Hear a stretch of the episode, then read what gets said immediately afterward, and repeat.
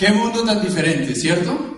Al de hace unos años. Qué cosas tan increíbles las que están pasando. Ahora, para muchos eso es problema. Fíjense, este mapa es el mapa del mundo con los países que han entrado en crisis, recesión, decrecimiento, desaceleración económica del 2008 para acá. Solamente son los que están en rojo, no sé si alcanzan a ver alguno. El mundo entero está en crisis. ¿Por qué? ¿Qué fue lo que pasó? ¿Qué le pasa a los gobiernos? Lo que pasa es que los sistemas, como el sistema de salud, el sistema judicial, el sistema del empleo, el sistema de impuestos, el sistema de transporte, todos los sistemas, porque los países todos son sistemas, están en crisis.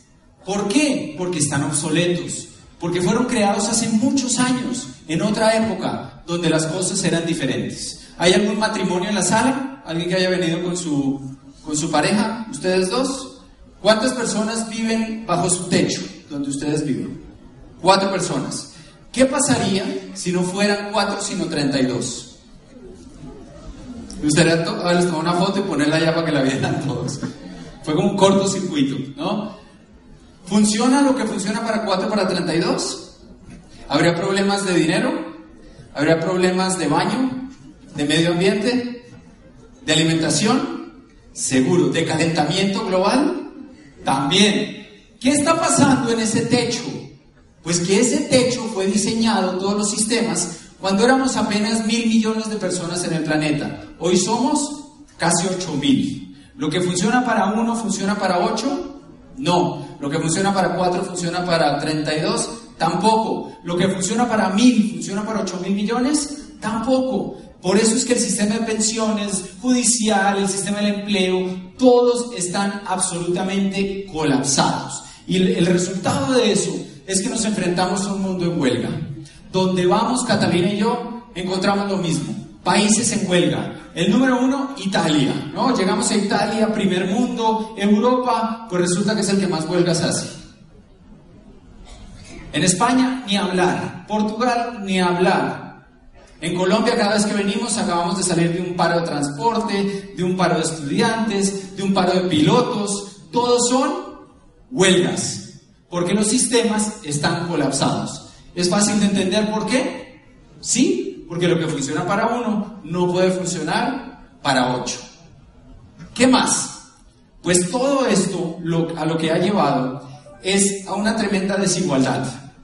Hay un estudio que hacen todos los años, y a mí como me gustan esos temas, pues se ponen a ver, bueno, cuánta gente rica es igual a la mitad de la población mundial en dinero.